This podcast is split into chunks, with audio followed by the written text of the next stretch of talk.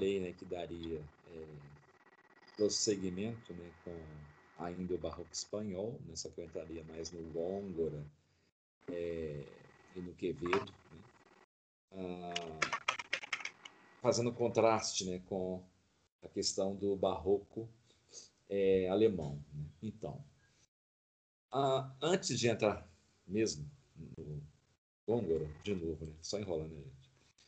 É, queria só dar um contexto rapidinho aqui a respeito hum. é, do, é, do, mais do barroco alemão. Né? O que acontece lá na Alemanha, né? naquela, naquela época? Você já sabe, nós temos o Lutero, aquela conversa toda, né, que todo mundo já conhece. É, nessa época, tem um, um, um poeta, escritor lá, que eu até aconselho vocês lerem, se estiverem interessadas, anotem o nome aí, é um tal de Andreas, Andreas, não tem I, né? Andreas Griffius, hum. né? Andreas Griffius.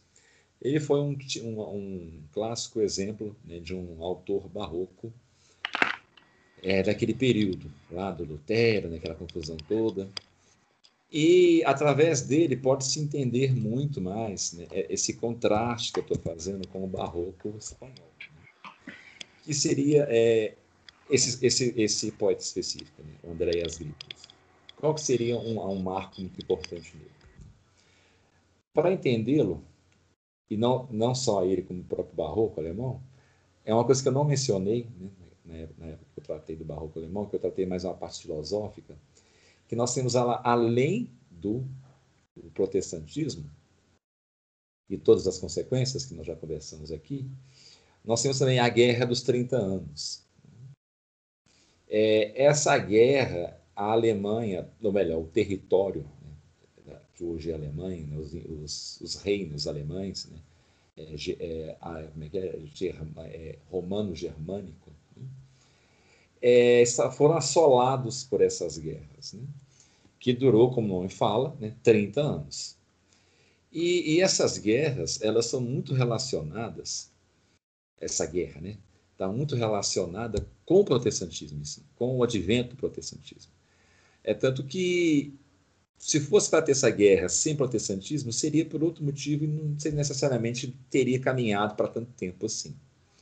Havia uma tensão naquela época, naquela região? Havia. E essa tensão né, que levou à guerra, tirando um pouco por enquanto o protestantismo, tem a ver né, com o nominalismo político, né, que tanto eu fico falando aqui de nominalismo, que tem a ver com. A gente faz uma espécie de feito cascata. Né? A gente começa lá com o nominalismo, vem com o advento do nominalismo jurídico, novas interpretações da lei, é, os reis fazendo suas próprias interpretações também da lei, se desligando daquela questão do direito natural, que a gente vem, já vem falando, né? que também se encaixa aí nesse quebra-cabeça. Né? A sedução que eles, que eles tiveram da, da, classe burguesa, né? a classe burguesa rica. Só que essa, essa nobreza, não só na Alemanha, como em toda a Europa, a relação que eles tinham com essa classe é, burguesa recém, né, é nascida, mas poderosa já, né? era uma relação de. É, como é que eu posso dizer? De parasitária. Né? Porque o que, que eles vendiam para a nobreza? Ou melhor, para a burguesia? Que é semelhante hoje aos emergentes. Uma, uma, uma boa metáfora. Né? Imagina os emergentes de hoje que a pessoa era pobretona, ela foi, ficou muito rica. E ela sempre ficou namorando né, aquelas sessões de coluna de, de, social dos jornais. Ah, queria tanto estar no meio daquele povo chique, bonito, né? olha só como é que eles são chiques. Né? E fica essas fantasias boas. Ela fica rica dinheiro para isso. Então, ela compra a entrada dela nesses, nesses ambientes. É, dependendo do ambiente que ela anda, com certeza vai ter dessas socialites, algumas socialites já são fracassadas, né? já não está a condição financeira muito boa.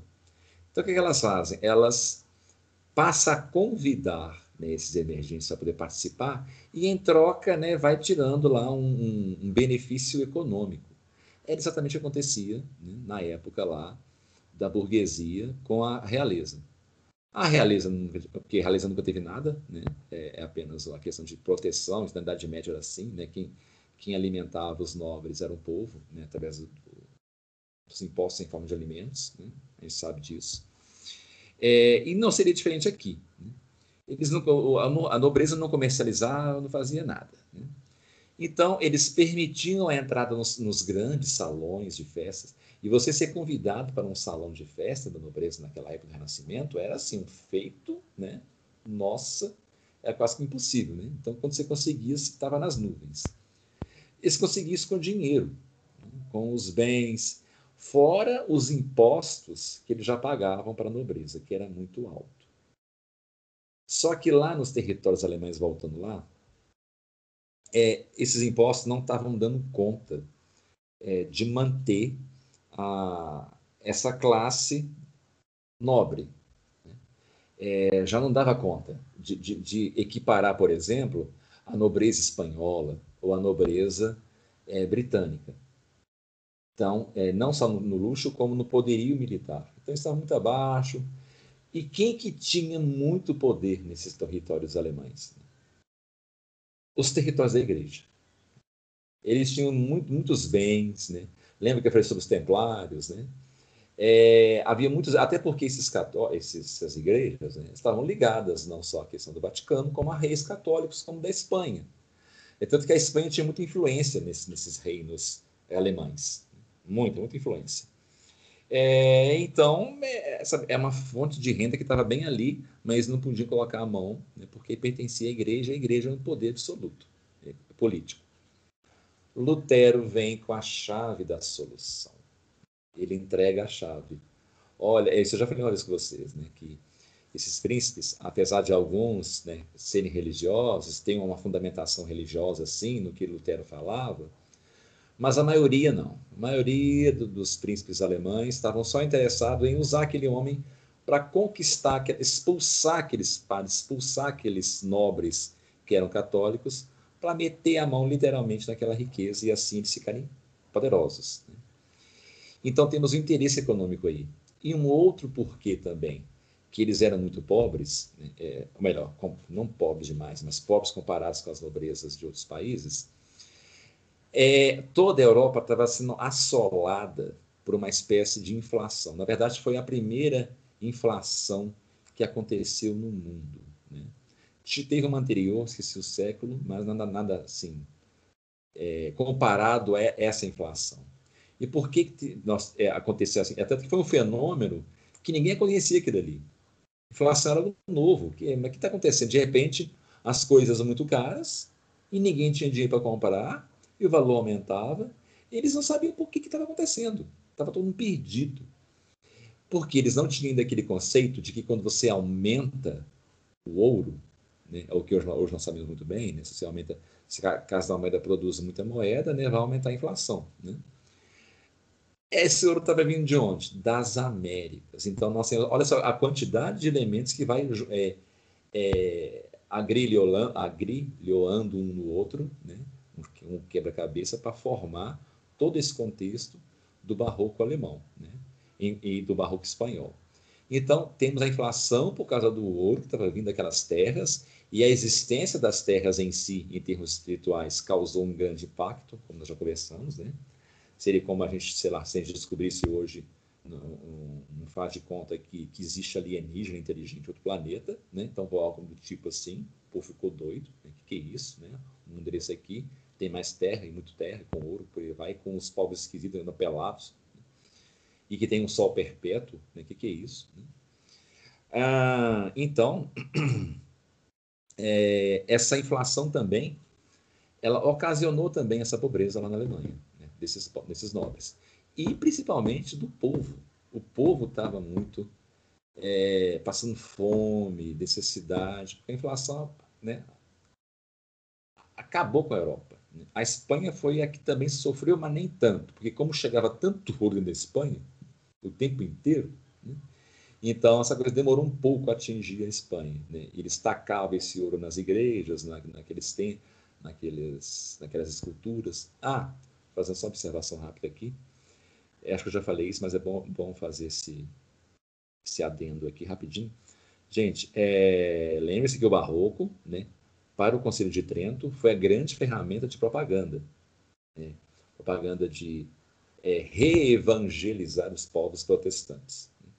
Por isso que as igrejas barrocas na Europa são tão suntuosas né, e tão magníficas. Né? É para, através da arte, né, do impacto daquelas mensagens na arte, resgatar aquelas pessoas. Né? É, daí vem os temas de, de, de juízo final, temas de morte, né? e aquelas igrejas que parece que te esmaga né, com a beleza, de tão suntuosas que elas são, né? e aqueles arcos e tudo mais, quem já conversou. Né? Então, voltando aqui à nossa conversa, é, então, junta aí essa pobreza também, é, essa pobreza devido à inflação, devido à necessidade da nobreza cada vez mais é, ficar poderosa, no sentido não só monetário, mas no sentido de se comparar àquela classe burguesa, de querer ter os bens que eles tinham, a aliança com, com essa nobreza, mesmo a contragosto, que eles achavam eles é, semelhante hoje a um, caço e conviver com um emergente, ele acha que o emergente grosseiro, né, de uma, uma perua, né, pessoa que não tem né, o tato né, da, das grandes cores, realmente não tinha. Né? E você participar de cortes, você não aprende assim da noite para dia. Então, era um bando de gente grosseira perambulando pelas cortes. Isso aqui desagradava os nobres. Eles queriam ter os bens deles mesmos. Daí que vem a necessidade dos reis acumular capital deles. É daí que vem até a questão de fazer pacto com, com piratas, né? aí nascem os corsários. Né? Então, olha só a quantidade de coisa aí no meio de campo acontecendo e tudo tendo decisão da cabeça do homem, sabe? Nenhum momento pensando, comparado com a Idade Média, em respeitar uma espécie de Deus. Lembra que eu com a Idade Média. Idade Média, qualquer decisão, por mais que a pessoa pecasse, fizesse erro, claro, os medievais erraram em muitas coisas, né? mas sempre eles colocavam a mão no queixo. Ah, peraí, isso aqui está com Deus. Será que é a vontade? Ainda que se falasse vontade de Deus no Renascimento, já era a vontade de Deus finalista. Vimos isso. Então, a guerra dos 30 anos mais fome, mais doença, por causa da guerra, 30 anos. Né? Então, o que, que, o que, isso tudo impactou, juntando com quando nós já conversamos sobre o barroco alemão, no Andreas Grifos, por exemplo. Se comparar o barroco dele, a arte barroca dele, com a arte barroca do Góngora ou, ou do Guevedo. O barroco, as, a arte barroca, em geral, da Alemanha, como do Griffius, ela tem um posicionamento mais político e que vai contra a questão do indivíduo. Por incrível que pareça, hein? vocês aprenderam o tempo inteiro que o barroco ele, ele, ele vai reforçando a questão da individualidade. O barroco alemão também, mas não uma individualidade qualquer. Qual individualidade que o barroco alemão reforça em sua arte? Ou reflete? Né? Na verdade, é mais uma reflexão e, posteriormente, reforço. É a individualidade política. É a política. Por isso que a Alemanha sempre foi berço dessas ideias. Né? A França abraça isso depois, né, que é a questão do nascimento do Estado. Né? Eu sou o Estado na França, mas isso começou na Alemanha. Até porque a França ela é coladinha com a Alemanha. São vizinhos assim, vizinhos mesmo, de muro. Né? Então as ideias foram muito para a França. Então lá que começou isso. Lá era o reforço da, da, da, do indivíduo político. Quem que é o indivíduo político se não o Estado? E o protestantismo ele sempre foi né, é, primo, né, ou, ou, ou, ou, ele que gera né, a ideia do Estado, o capitalismo. Ele que gera isso tudo. Ele, ele é o grande catalisador desses elementos. Então, nada melhor né, entender que lá que nasceu também essas ideias. Devido a isso tudo acontecendo, né, um desejo dos, dos nobres em adquirir um sentimento nacionalista, havia até um movimento em purificar a língua alemã naquela época, eram vários dialetos. É, isso tem até a ver com outra coisa, gente, mas se eu entrar nesse assunto, eu vou fazer mais adendos ainda. Tem a ver lá com a Roma antiga. Acho que eu, já falei isso com vocês. Né? O, o povo germânico sempre foi complicado, por causa de uma traição que eles sofreram. Lá na época da Roma antiga, lá, né? isso é ano 30, 40 depois de quando eles foram traídos pelos outros povos bárbaros, principalmente os francos, os galos, que originou os franceses hoje. Por isso que sempre tiveram disputa, se odiavam. Porque esses, eh, essas tribos é, traíram os germanos de entregar os germanos para os romanos. Foi uma traição. Então, essa traição, e os germanos foram expulsos. Acho que vocês vão lembrar dessa aula. Eles foram expulsos das terras deles. Então, esse sentimento de traição, de expulsão, isso perdurou no espírito deles durante muito tempo. Por isso que eles sempre ficaram isolados, fazendo as coisas do jeito que eles não confiavam em ninguém. E tinha essa, essa vontade de voltar a uma terra original, como eles eram, é, e de se cercar né, e de vingança. Então isso perdurou no espírito do grupo por esse tempo. E aqui é o que está acontecendo isso. Por isso que o protestantismo nasce também lá. Porque essa coisa de se rebelar sempre esteve lá, devido a esse espírito de decepção, de vingança, por uma traição que eles sofreram. É, se os romanos soubessem, jamais teriam feito com os germanos. Isso que estou falando, gente, é algo muito estudado, viu? Essa questão do. Pra vocês terem noção, esse ato lá em 40 depois de Cristo, o ápice dele é a Segunda Guerra Mundial, é Hitler. Hitler é considerado o ápice do sentimento que eles tinham de rancor 40 depois de Cristo. É uma coisa que brasileiros não sabem entender direito, porque nós não temos muito isso, né, de um sentimento de nação, de, não, não de nação, de povo, que é diferente de sentimento de nação. Basta ver os judeus. Né? Eles eram um povo sem nação, mas eram um povo. Nós brasileiros não entendemos muito bem. Porque nós já nascemos como nação, nós não nascemos como povo. Então a gente tem muita dificuldade de entender isso. O que, que é uma memória de povo? é isso, a memória de povo germânicas era de rancor, de de não confiar. Então por isso nada melhor esse para nascer protestantismo.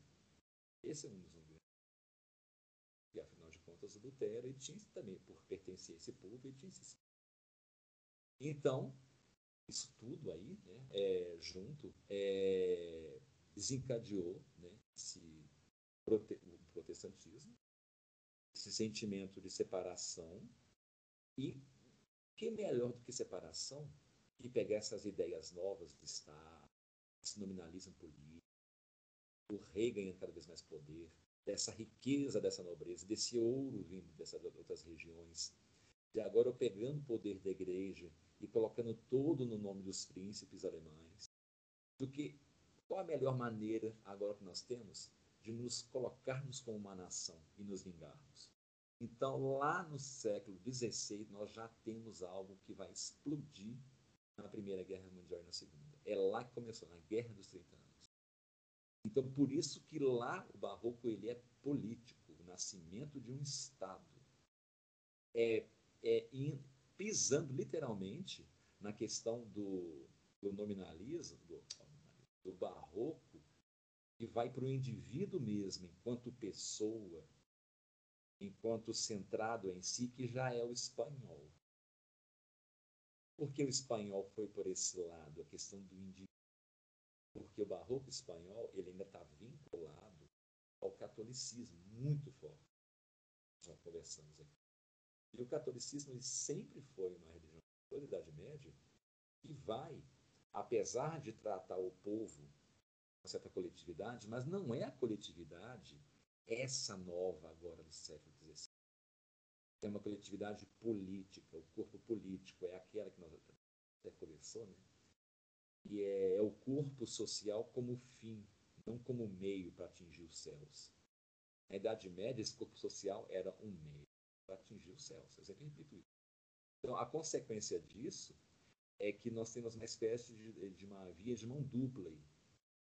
O que quer dizer com isso? Que ao mesmo tempo que na Idade Média o, o indivíduo ele não é observado, não da maneira nominalista como todos hoje nós vivemos, mas, por outro lado, por ser um corpo social que visa a salvação, então cada indivíduo é salvo. Então a questão do indivíduo, enquanto habitante do paraíso, enquanto cidadão da cidade de Deus, isso sim é visto nas confissões, nos sermões. Então, essa que é a individualidade medieval. A individualidade medieval é aquela para, é aquela para a salvação, não aquela para observar e dar ouvidos às suas idiosincrasias, ao seu achismo, aquilo que você acha que é, deve ser, que não deve ser. Não, isso não interessa à concepção né, de indivíduo da Idade Média. Isso era totalmente irrelevante e, nem mesmo é cogitado. Passava isso pela cabeça do homem. O que você acha, o problema é seu. Ah, né, por exemplo, imagina nascendo naquela época, né? Nascendo uma ordem é, religiosa, feita só de, de leigos? Mas que quer interferir na política do Vaticano, por exemplo. Quer mudar o jeito do Vaticano agir, como hoje acontece muito. É, o Vaticano ia, ainda, ainda hoje assim, eles também não ligam. Mas naquela época, a pessoa nem ia pensar isso. Essas ordens seculares que existiam na Idade Média, eles nem se preocupavam em querer mudar alguma concepção que o Vaticano fazia, deixava de fazer. Não se preocupavam. Até porque Roma era um lugar muito distante, não tinha internet, não tinha carro, não tinha avião. Então, um, é, eles gostavam de ir para. É, chama, gente, a igreja lá? Santiago de Compostela. Esse era o grande centro de peregrinação. Roma era, era o segundo. Não perdia, não, era o terceiro. Primeiro Santiago, segundo Jerusalém, terceiro Roma. Roma, olha só, hein? Roma estava em terceiro lugar. Roma nunca teve, assim, que o pessoal pensa, assim, essa importância para o medieval. É lugar do, do, do Tom de Pedro? Sim. Onde estava o Papa? Sim. Mas vou lá em São Tiago de Compostela, que lá em São Tiago de Compostela vai me dar os milagres que eu quero. O medieval, gente, ele está preocupado com a salvação? Tá, tá, claro, óbvio que tá. Né? Mas ele está preocupado muito mais também, sabe com o quê? Isso, o indivíduo, em curar, por exemplo, uma cegueira, em curar o pé coxo, uma mãe que está doente com lepra, eram coisas mais do dia a dia, sabe? Aquelas coisas mais urgentes.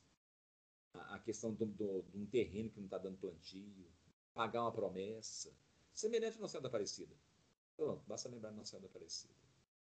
E alguns pagar penitência também. Né? Tinha as penitências públicas, que eram essas de peregrinação.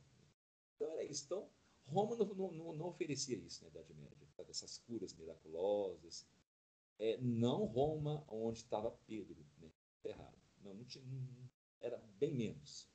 Eram centros marianos né? ou Santiago de Compostela. Né? Esse apóstolo ele foi muito importante. Hoje ele é mal, mal mencionado. Né? Na Idade Média era o apóstolo, era Santiago, o matador de mouros, da tamanha importância que ele tinha. Então, agora, é, essa individualidade para o século XVI, não, é aquela perigosa, é aquela que ou observa o indivíduo suas idiosincrasias, como na Espanha, ou observa o indivíduo político, que é, a, que hoje desencadeia a pessoa jurídica, essa tal da pessoa jurídica, ou o Estado em si. E na Espanha, é, é o indivíduo, mas o indivíduo, como eu falei, né, que é essa influência católica, mas uma influência católica já revestida do nominalismo religioso, que é o que? É inserir na arte, né, como já falamos, ou, por exemplo, os milagres serem retratados como fatos do cotidiano. Eu esqueci de mencionar isso na aula que eu dei sobre Caravaggio. Todos os milagres que Caravaggio pinta parecem é, um fato cotidiano. Não tem aquela aura do maravilhoso, como tem, por exemplo, na arte medieval. Né? Eu já falei que o Santos Colocado Maior tem a auréola, a dos santos. Né? Nada disso, sabe? São, quando você vê um milagre arte do Caravaggio, às vezes você tem que ler a legenda. Ou então você fica fixando o olho assim, isso é engraçado, você está me de alguma Ah, é do paralítico. Depois de um tempo você saca o que está E parece um fato normal, cotidiano, as pessoas passando em volta. Imagina no mercado central, as pessoas estão passando, Cristo para lá e cura alguém. Ah, e continua. é, é muito assim, sabe? Está misturado no cotidiano das pessoas. Quer dizer, o humano de novo.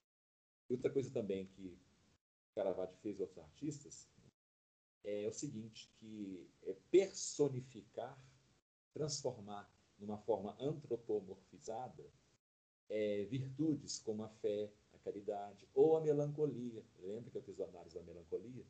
Isso não existia na Idade Média. Colocar na arte é, é, essas, fé, é, é, essas virtudes, por exemplo, é, pintar as virtudes. Eles não pintavam, às vezes colocavam, escrevia a palavra, né? fé. Né? Agora, você representar em forma de arte, isso é uma ideia renascentista. E principalmente colocando a figura humana como representação das virtudes. Assim como fizeram com a melancolia. Fizeram o mesmo com as virtudes. É, fortaleza e por aí vai. Né? Pena que eu não estou aqui com os exemplos. Vou trazer. Quem me lembra na aula que vem? Me lembra na aula que vem para trazer essas artes em que temos as virtudes em alguns quadros é, barroco. Então, o Andréas Grifos é isso. Ele retrata um barroco político, politizado, que foi o barroco ah, alemão. Aqui, basta juntar agora essa, essa última que eu fiz do barroco alemão, aquela última que temos, né? questão do pessimismo, é, que impera lá na Alemanha, daquele lado mais soturno, né? obscuro, é, do barroco alemão. É, e agora partindo finalmente, né, para falar um pouco mais com vocês, vocês entenderem mais do barroco espanhol. É, eu estou aqui com um poema.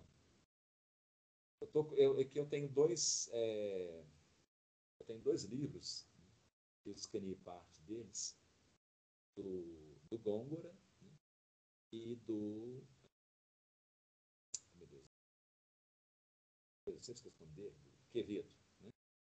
Ah, eu, escolhi, eu escolhi, na verdade, dois. Né? Um grande, muito grande mesmo, ele até é famoso, do Gôngora, que chama Polifermo e Galateia. Talvez algum de vocês já ouviu falar nesse poema. A fábula de, Polifer, de Polifermos, de Polifermo e Galateia. É, antes de fazer a análise, né, que eu selecionei aqui, estando com o barroco, é, esse, esse mito, é um mito, na verdade, né, que vem da, desde a Grécia Antiga, é, Polifermo é um cíclope. Ele tem um olho só, como um cíclope qualquer. Né? Ele tem um olho, é muito feio, muito horroroso, é gigante, é grotesco. E é, Galateia já é uma ninfa né? muito bonita? Maravilhosa, é assim como qualquer ninfa, a beleza que esponteia os homens. É, geralmente as ninfas, né, elas têm a aparência de meninas, é, como se estivesse na, em torno da casa dos 15 ou 16 anos, no máximo, não para 16. Então são todas adolescentezinhas, mas adolescentes eternas. Elas não envelhecem, já tem mil anos, dois mil anos, e está lá com. Não só o corpo, o comportamento delas também, apesar da velhice, elas se comportam como meninas bobinhas. Mas de bobinhas não tem nada só comportamento, para seduzir os homens.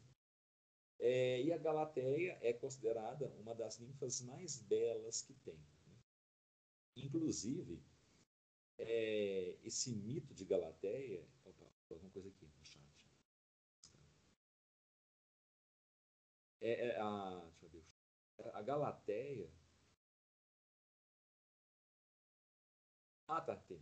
A, a Galateia ela até gerou posteriormente uma outra história. É, na, verdade, na, na, verdade, não, já tinha essa história antigamente.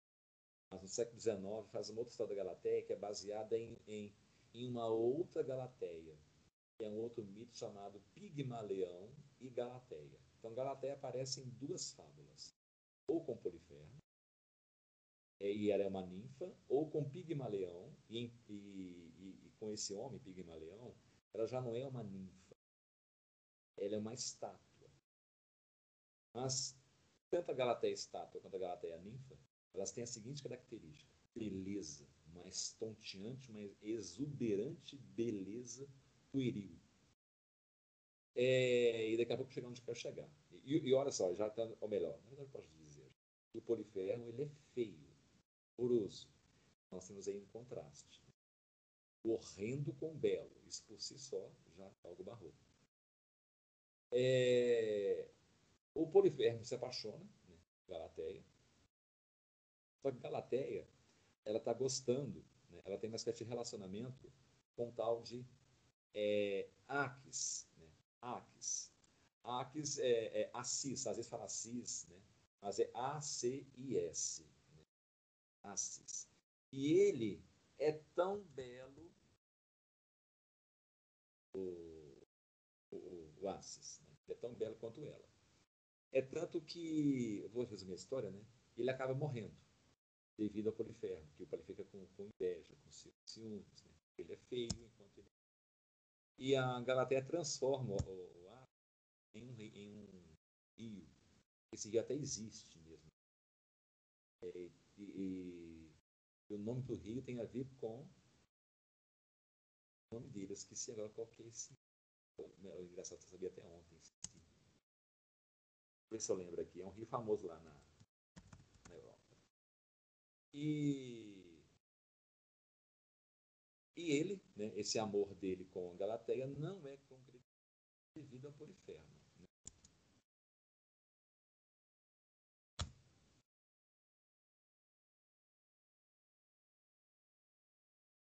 Eduardo, está me ouvindo? Porque eu não estou te ouvindo bem. Desculpa, eu, tô, eu, eu, detesto atrapalhar, cortar essa, essa, linha de pensamento aí, mas tem hora que, inclusive, está falhando. Não sei se a Giovana está te ouvindo bem, mas tem hora que eu estou perdendo palavras sua. Eu até pus o fone de ouvido para ver se melhorava, mas eu estou com dificuldade de te ouvir. Vou fazer o seguinte, então, eu vou tirar o fone aqui. Melhorou? Fala mais um pouquinho, fala. Só aumentar o volume aqui agora para eu ouvir você também. Melhorou? Parece que sim. Alô, alô, alô. Melhorou? Melhorou. Ah, então. É, é, é o fone. Qualquer Esse coisa eu te falo. Tá. Mas se estiver ruim, você me avisa, viu? Se estiver ruim ainda. Tá, obrigada. É, só, só abrir aqui rapidinho. Enquanto isso, vocês podem fazer pergunta, viu, gente? Pode fazer pergunta, comentário. Material que eu não ia mexer com hoje, mas eu É, então, a Galateia né, é essa. Né,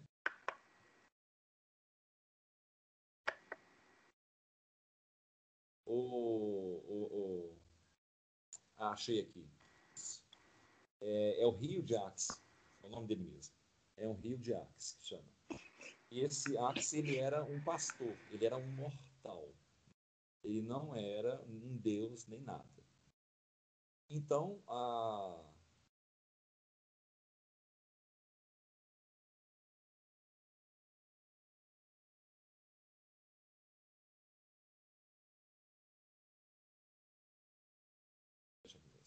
Então, ele, ele esse pastor belo que se apaixona, ele, ele é morto pelo Polifermo, e a Galateia transforma ele no rio, para sempre poder é, vê-lo, sempre estar junto com ele. Até porque as ninfas, elas sempre estão próximas a rios, ou nadam em rios. Todas elas nadam, são seres aquáticos até. Então, é uma forma que ela encontrou de ficar próximo ao amado dela. O... A primeira versão desse mito ela é grega, não tem autor. Depois, Ovídio, ele escreve sobre ela. O Ovídio, aquele lá, né, do Império Romano, ou menos 40 a.C., que é o Ovídio. É, e o Ovídio já é famoso né, por ser um pai, um pai né, do, do, do travadorismo, do lado concupiscente, claro, né, a questão do amor carnal. O Ovídio trata muito do amor carnal, muito, muito, muito não trata do, do, amor espiritual, por exemplo, em nada, absolutamente nada. Ele limita o amor à questão da carne. Só que ele faz isso de uma forma, por que pareça, bonita. Ele não é, como é que eu posso dizer, ele não é sujo, sabe? ele não descreve com uma forma pornográfica. Ele, você sabe o que está falando, mas com meias palavras. Ele é o grande autor, por isso que ele usa até para o trovadorismo os salvadores viram essa beleza nele. Olha, ele fala do amor carnal, mas sem ser é, grosseiro. Né? Então, essa é a capacidade do vídeo. E aqui, o, o Gôngora, né? ele faz exatamente isso. Ele pega esse mito e passa agora para o barroco. E como que ele faz isso? Quais são as novidades se comparadas com os mitos, por exemplo, do Ovídio? Vamos lá. Vamos começar por partes. É, começar pelo próprio contraste entre Polifermo, né, o, o monstro, né, é, da antiguidade do Gôngora. Né. O, o do Gôngora, ele é um polifermo, por exemplo, que canta o arrependimento de ter matado, é, de ter causado toda aquela tragédia. É, ele, ao mesmo tempo que ele é um monstro, fora, por dentro, ele é gentil, ele é um monstro gentil. Ele é bondoso, ele, ele tem uma alma grandiosa. Então, nós é, vislumbramos muito da alma do monstro. É, você, aí você, é tanto que quando a gente está lendo essa fábula, do, por muitos momentos a gente chega a ficar um pouco incomodado, porque ó, você sabe que é uma criatura horrorosa, né, gigantesca, e todo o ciclo também é muito voltado para os apetites. Né, eles são muito dados a qualquer tipo de apetite, eles têm que saciar, o, por exemplo, da comida, né, tanto que na Odisseia, é, o cíclope que é o mesmo Polifermo, está lá na Odisseia, é o mesmo Cíclope, ele come os, os, os companheiros de Odisseu. Ele estava com fome, ele queria comer, ele foi e comeu. Então, assim, são seres que estão voltados para os apetites. Então, você sabe disso tudo. Imagina aquela época, né, que sabia-se muito mais da mitologia do que hoje. Então, as pessoas lendo aquilo e vendo aquele monstro, que é um monstro que tem os apetites vorazes, ele simboliza o pecado, também monstruoso por fora, com o olho só no meio da cara, mas que reflete um estado interno virtuoso. Né? Apesar de que não consegue segurar isso né, nos, na, na, nos ciúmes que ele tem, na inveja né, que ele tem de Aques né, e, de, e dos ciúmes de Galateia, né, porque ele está terrivelmente apaixonado por ela. Né? Então, a, é nesse ponto que nós temos justamente o que está acontecendo na Espanha. A Espanha, as igrejas rodeadas de ouro, é, artes maravilhosas, eu já falei, né, porque a Europa é uma das que mais recebia esse ouro, então cresceu muito, apesar de ter vindo a inflação depois. Né? Mas, até mesmo a igreja, lembra que eu falei do nominalismo religioso? Daí que nós temos a questão de Concílio de Trento, por isso que essa aula de hoje vai antecipar a próxima aula que eu vou dar Trento e Barroco. É, antes de Trento, antes das coisas serem organizadas, a igreja estava muito perdida com aquilo. É, igreja eu digo, gente, o clero. Clero ainda estava com uma consciência muito presa à concepção medieval, só que era uma idade média já esvaziada, devido a todas essas mudanças. Já não se pensava com o espírito é, clerical medieval, era um clerical nominalista, estava inclusive, assim como, como a nobreza, voltado muito para as questões materiais, questão das riquezas, de uma forma é, até pior mesmo do que o século XIV, fazendo negociações e, e alianças né, com nobres, por exemplo, com a Guerra dos 30 Anos. Né? É, muito bispo poderoso fez aliança com alguns nobres alguns príncipes alemães que eram católicos, né, para poder que contribuiu mais para a Guerra dos 30 Anos. Então, nós temos essa situação toda aí acontecendo e esse povo todo falando de fé. Falando de fé, falando de beleza, falando de tudo que sempre falou, né, da verdade né, de Cristo. Só que, né, agora, assim como o Polifermo, né, é esse estado esse, esse é melhor, essa essa insurgência do que será o Estado espanhol, né? mas o reino espanhol, a concepção de política espanhola, é esse clero espanhol, ele bonito por fora, e também bonito nas palavras e bonito nos sentimentos, só que não conseguia mais negar, não tinha como mais tirar a sua herança de pecador que antes tinha sido controlado, vamos usar a palavra controlado, viu? Na Idade Média, com aquela concepção de Estado agostiniano. É como se Polifermo tivesse sido, quanto metáfora né, de organização política, né, sido domesticado durante toda a Idade Média.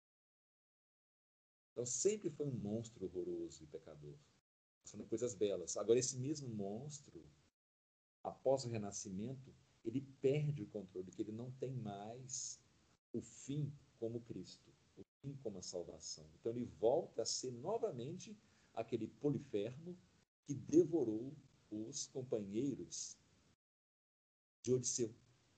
Aqueles instintos antigos voltam com mais força porque eles não têm mais Cristo para segurar nas mãos, para poder evitar que ele faça aquilo. Então, apesar de falar coisas bonitas, falar coisas maravilhosas, a verdade, mas agora essa, essa verdade dita por uma boca que está vazia de Cristo, em essência.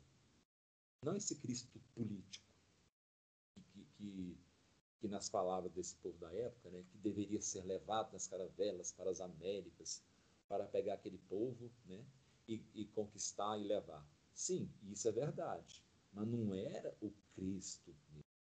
Por isso que, né, apesar das coisas boas que alguns jesuítas fizeram nas Américas, teve, sim, sem sombra de dúvida, teve, teve. Mas, por outro lado, né, teve coisas catastróficas, como, por exemplo, o que fizeram né, com os maias, os astecas, né, aquela mortandade gigantesca que teve, apenas por causa do ouro. Os astecas tinham. É, que com certeza um dos pais que estava naquela época lá com essa missão, ele poderia virar e levantar o braço e falar: não, vocês não vão fazer isso. É um povo que tem que ser evangelizado, não morto. Porque senão eles não vão ter salvação. Então não foi aconteceu. Né? É, o povo foi praticamente dizimado, né? é, os astecas. Então é, esse Cristo já político.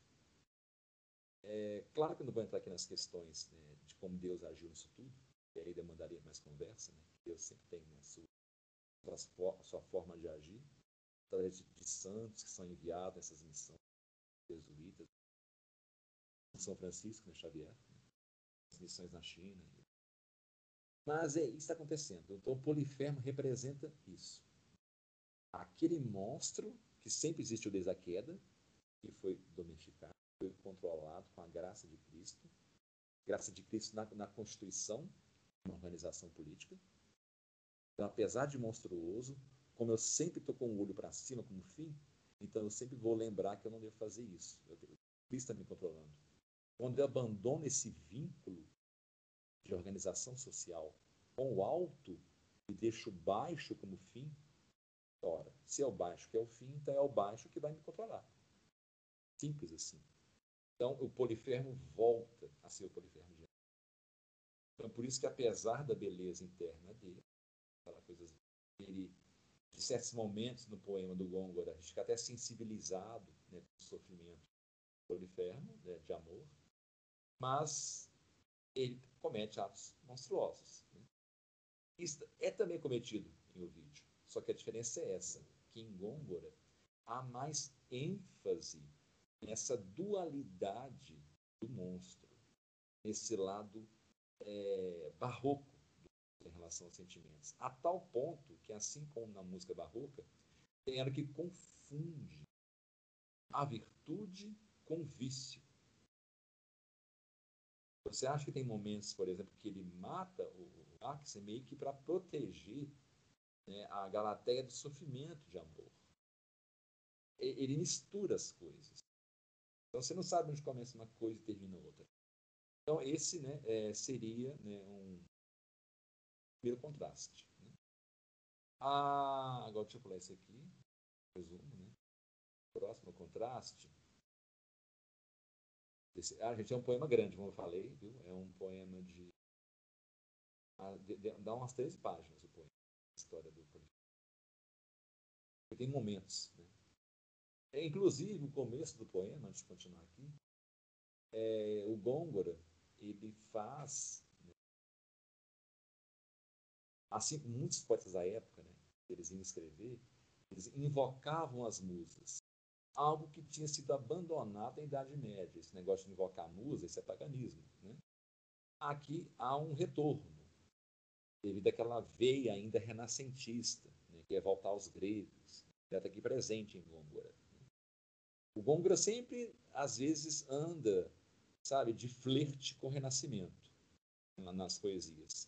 Essa parte é um exemplo. Né? Ele, assim como os poetas gregos antigos, ele evoca as musas antes de iniciar. Vocês lerem um dia, por exemplo, vocês já leram, né? Odisseia lida, vocês vê que Homero ele começa o livro evocando as musas. Então, é normal isso. Então, ele evoca as musas, mas não uma musa qualquer. Porque as musas gregas são nove. Cada musa representa uma arte. É, e a musa que ele evoca, ele evoca a Thalia, a Thalia é a, é a musa da comédia, do deboche. Lembra que eu falei sobre que o barroco ele tem essa veia, apesar de ser séria, mas tem lá aquele, aquele aroma de ironia, de deboche. Ele, ele joga essa pista só no início. É tanto quando você lê você invoca aqui, está ali, não sei o quê, você passa. Você Mas se você for lá e pesquisar quem que é essa Thalia, é, tá lá. Musa, uma das nove musas, a musa é da comédia, da ironia, do deboche. É tanto que ela costuma aparecer com uma máscara, com um sorriso, com os gregos antigos. Então aqui, apesar de tratar de um assunto sério, é denso, mas ao mesmo tempo ele deixa claro que no fundo não passa de algo até meio eclesiástico, né? tudo vão. Né? Porque lembra né, do que eu falei, né? o barroco sempre tem um ar de melancolia, de tristeza, de decepção. E às vezes eles, eles resolvem isso, lidam com isso com um deboche. E isso do deboche no Renascimento, e no, principalmente no Barroco, é tão forte Existe um personagem na Idade Média, das cortes, eu falei uma vez ele aqui com vocês, mas eu não falei é, além do, é, do, que eu vou falar, ou melhor, vou falar um pouco mais hoje. Né? Naquele dia eu não, não, não detalhei tanto assim. Quem que é esse personagem? É o bobo da corte. O bobo da corte sempre existiu na Idade Média. No Renascimento, ele ganha novos, novos patamares como nunca antes visto. A tal ponto que os historiadores colocam o povo da corte em pé de igualdade com o nobre, com o rei. Se o rei tiver, né? mais poderoso que seja o rei, o contraponto dele é o bobo da corte. Por quê? A, a, o primeiro porquê seria que ambos são intocáveis. É, o rei não pode ser debochado. Esse é o reino renascentista, né? Rei Sol. Não pode ser debochado por ninguém. Não pode ser atacado por ninguém. Ninguém, é, as leis não funcionam contra ele. Esse rei é absolutista, né? Nada funciona. Ele é uma carta fora do baralho. Assim como o Coringa, que é uma carta fora do baralho. O poder da carta do Coringa vem do bobo da corte renascentista e barroco. Vem justamente daí. Essa carta do baralho tem esse poder por influência de um personagem histórico. O Bobo da Corte, é, ele tinha uma proteção jurídica, ninguém podia ferir ele, nada. Isso foi uma forma de protegê-lo é, dos deboches que ele fazia, que às vezes causava raiva nas pessoas. Então ninguém podia ir lá e machucá-lo. Ele estava contraindo uma lei muito rígida, que era punido com morte. Então ele era intocável. Ele podia até, ele era o único personagem, por exemplo, que podia debochar do próprio rei, ninguém mais. Ele fazia deboche do rei, piadas com ele na frente de todo mundo. O rei podia até ficar com raiva, mas ele não podia fazer nada. O povo da corte tinha livre acesso a todos os cômodos do castelo. E, ao mesmo tempo, essa relação dele com o rei, que o rei era a contraparte séria, era o peso do, do reino.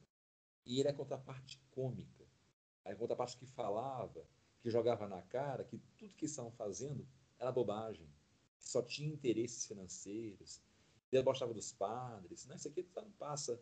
é, de interesse financeiro, vocês estão tudo fazendo isso aqui, mas vocês estão levando a sério, mas no fim das contas é só isso. Ele jogava as verdades na cara das pessoas. Os bobos da cor geralmente é, ou eram pessoas loucas mesmo, com desvios mentais, ou eram grandes humoristas mesmo, né? ou é, anões, né? pessoas com algum defeito físico, e que se transformavam nesses personagens. Inclusive, eles tinham um bastão, uma cabeça de, palha de palhaço na ponta, que era o truão. O truão é semelhante hoje que nós temos, que é o, o boneco ventríloco. E aí quem controla o ventríloco coloca uma espécie de alter ego, né, que fala coisas né, que o, quem está controlando rebaixa. O que, que é isso? Não pode falar isso não, como é que você fala isso? Né? Quem nunca viu apresentação né, de ventríloco? É, vem, o resquício está vindo lá do truão. Aí quando ele queria falar uma verdade mais dura ainda, em forma de deboche, ele usava o truão. É, tinha um mecanismozinho que ficava abrindo a boca do palhacinho. Né? Era um bastão com o palhacinho. Né? Ele falava. Aí, ele, aí ele, é, quando ele usava o truão, ele era mais duro ainda, no deboche, no, no, no sarcasmo, na ironia. E todo mundo ria, ria, ria. Ria de si mesmo, na verdade. A sociedade ria de si mesmo através do bobo da corte. Os padres que estavam que andavam pelas cortes, os nobres, eles riam, mas estavam rindo de si mesmo. É, o truão, ele é a metáfora viva do que é barroco naquela época. Porque era muito sério, inclusive os Bobo da Corte sofriam muito. Porque eles também é, é, eram solitários como rei. Por que, que, eles eram solitários? Porque ninguém se relacionava com o Bobo da Corte. Ninguém procurava saber o que eles estavam sentindo. Eram seres extremamente solitários. Geralmente não casavam, não tinham filhos, não tinha nada. Era literalmente uma carta fora do baralho. O rei, às vezes, o rei é, casava, eles nem isso. Inclusive, o Truão, né, ele desencadeia naquela, naquela ópera né, do Pagliatti. Você já deve ter visto essa, essa ópera já do século XIX, né, do, do, palhaço lá, né, o melhor, Pagliatti é palhaço. Né.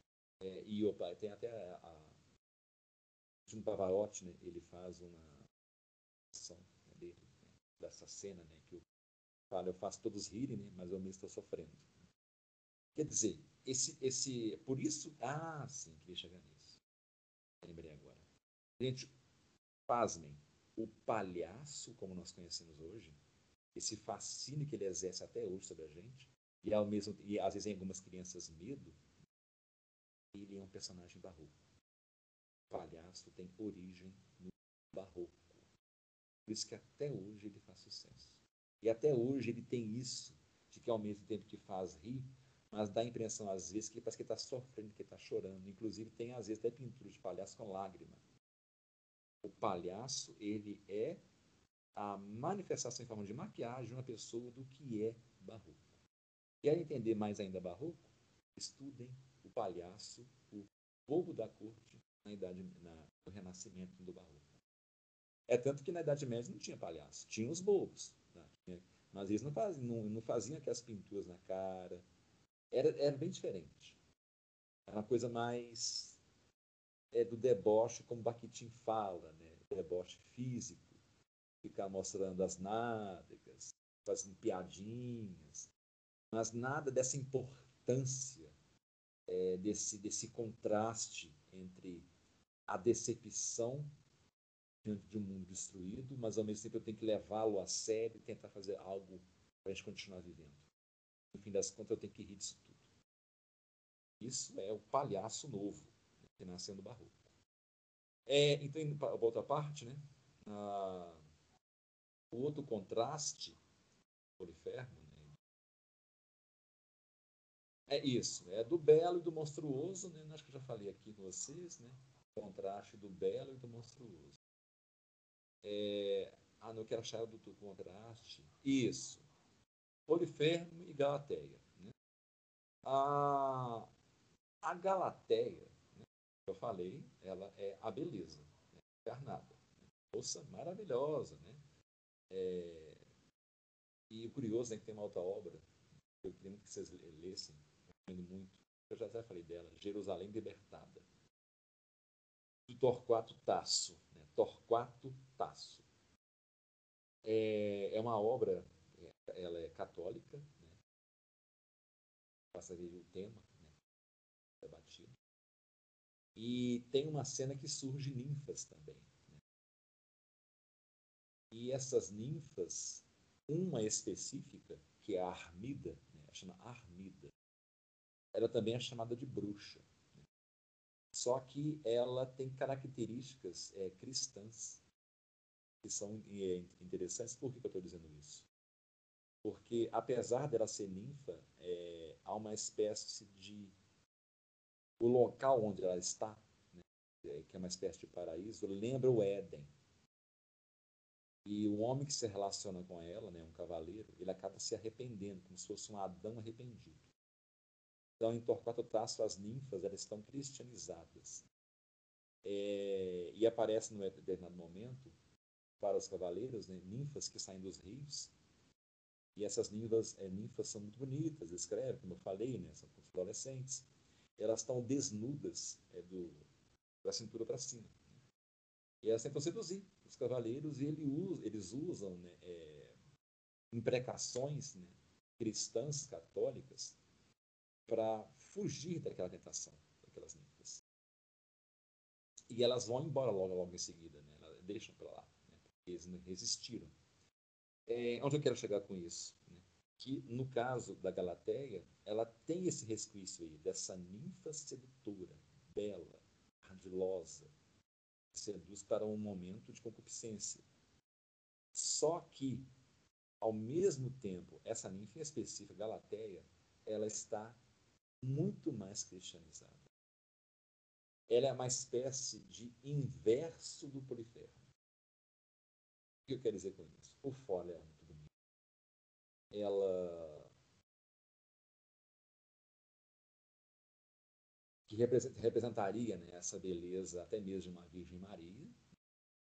Um, é, ela também tem é, aspectos né, internos muito bonitos. Né? Ela tem uma certa um, virtudes né, no coração dela só que onde que nós temos um polifermo invertido aqui?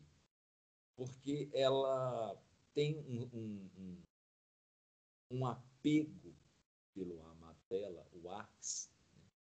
muito grande, que é descrito com muito mais intensidade do que na versão de Ovídio.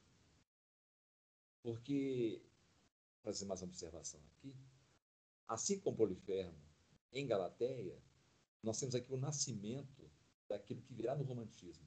É um olhar para dentro dos personagens. Shakespeare começou isso. Então nós conhecemos muito mais de Poliferme e Galateia do que do Poliferme e Galateia de Ovídio. Essas, essas, essas mesmas coisas também acontecem que eu estou falando aqui em Ovídio. Só que Gôngora, ele aprofunda mais. Ele arrasta a gente mais para dentro dos dois a tal ponto que a gente chega a ficar incomodado com os, os, contrastes das palavras dos dois personagens.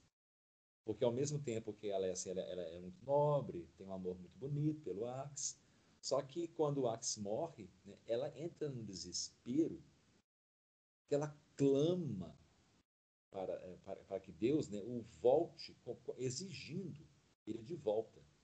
Ela, aí ela mesma transforma ele no rio, e ela meio que se sacrifica, se joga no rio para ficar junto dele.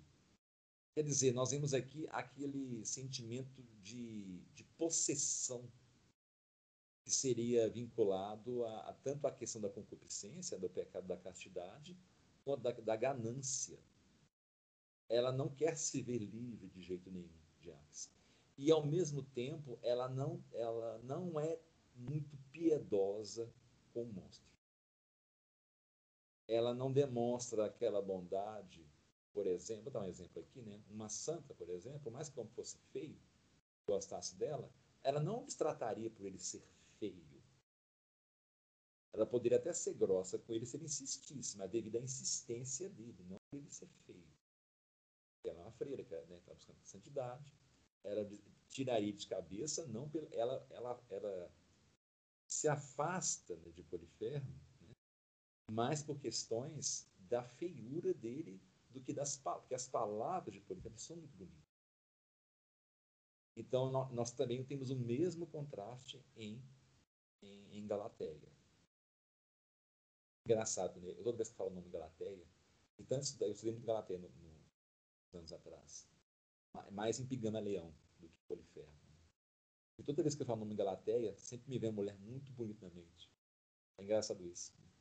Porque a, a estátua mesmo, né? A Pigmaleão. Só resumir para vocês rápido aqui o que é a história de Pigmaleão Galateia. Pigmaleão, ele constrói uma estátua de uma mulher muito bonita. É, ele fez isso porque ele falava que ele achava todas as mulheres do mundo horrorosas. E ele ia fazer uma estátua de uma mulher perfeita. Tanto que nenhuma mulher ele aceitava como, como pretendente dele. Ele não desejava mulher nenhuma. Ele achava todas elas é, feias e também é, impuras. Tinham vícios. Ele, assim, vou fazer ele faz essa estátua. E a estátua ficou tão perfeita que ele se apaixona pela estátua. E ele tem essa paixão pela estátua. A, a deusa Afrodite, né, ela, em piedade a ele, no que, que ele fez, em dó dele, ela deu vida à estátua. Aí ele se casa com a estátua e tem filhos. É, resumindo, a história de Pigmaleão Galateia é isso. Então, toda vez que vem o nome Galateia, já até pensei em colocar o nome dele se eu tiver uma filha, de Galateia, né? Acho que é minha esposa me mata se eu falar isso com ela. que é um nome que sou meio estranho, né? No Brasil, né? Galateia, imagina. Galateia! não pega bem, não.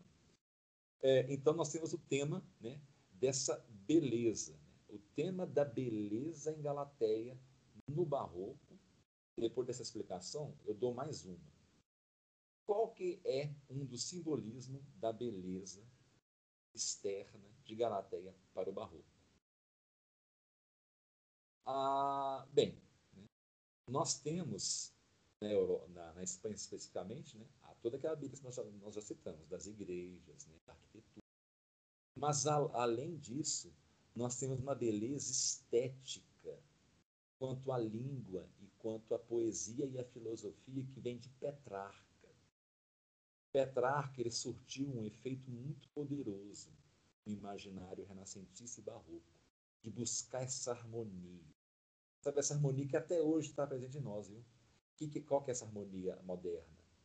Para as pessoas que buscam, verdade, até mesmo religião. Esse perfeccionismo muito material, sabe, instrumentista, sabe? não aquela perfeição espiritual. Por exemplo, é, eu lembro uma vez que o Padre Paulo cita um caso, né, de ele elogia tanto os monges que tinham quartos bagunçados, quanto os monges que tinham os quartos arrumados. O que eu acho interessante disso que é, não importa se o quarto do monge está bagunçado ou desarrumado. O que importa é a vida espiritual dele. Para algumas pessoas, o, o caos numa casa dá à pessoa né, a sensação de que nada vai dar certo, ela não consegue concentrar. Né? Tem outros que não ligam.